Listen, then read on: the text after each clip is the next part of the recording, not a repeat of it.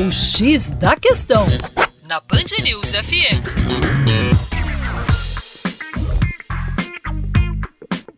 Olá, ouvintes da Band News FM BH. Meu nome é Vitor Augusto e sou professor de Geografia aqui da equipe Terra Negra no X da Questão.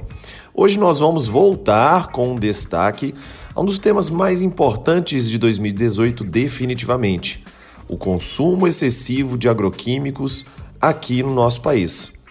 A venda desses produtos no Brasil movimenta algo em torno de 10 bilhões de dólares todos os anos, o que representa uma fatia muito expressiva e correspondendo a cerca de 20% de todo o mercado do planeta Terra, que é algo estimado aí por volta dos seus 50 bilhões de dólares anuais.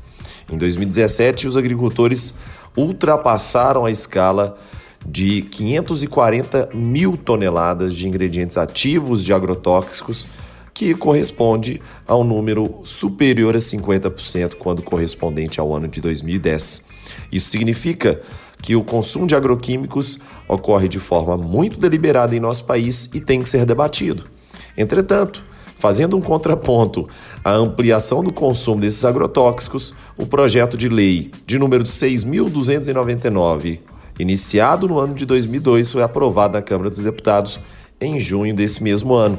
Apresentado no ano de 2002 pelo atual ministro da Agricultura, Pecuária e Abastecimento do nosso país, Blairo Maggi, o projeto flexibiliza as regras para registro e uso dos defensivos agrícolas. Então, aguardemos quais serão as repercussões disso. Sabe-se que o uso de pesticidas aumenta a eficiência do campo, entretanto, compromete a partir de uma série de prejuízos ao meio ambiente e também contaminação de solo e saúde humana. Para mais, acesse youtube.com/terra negra.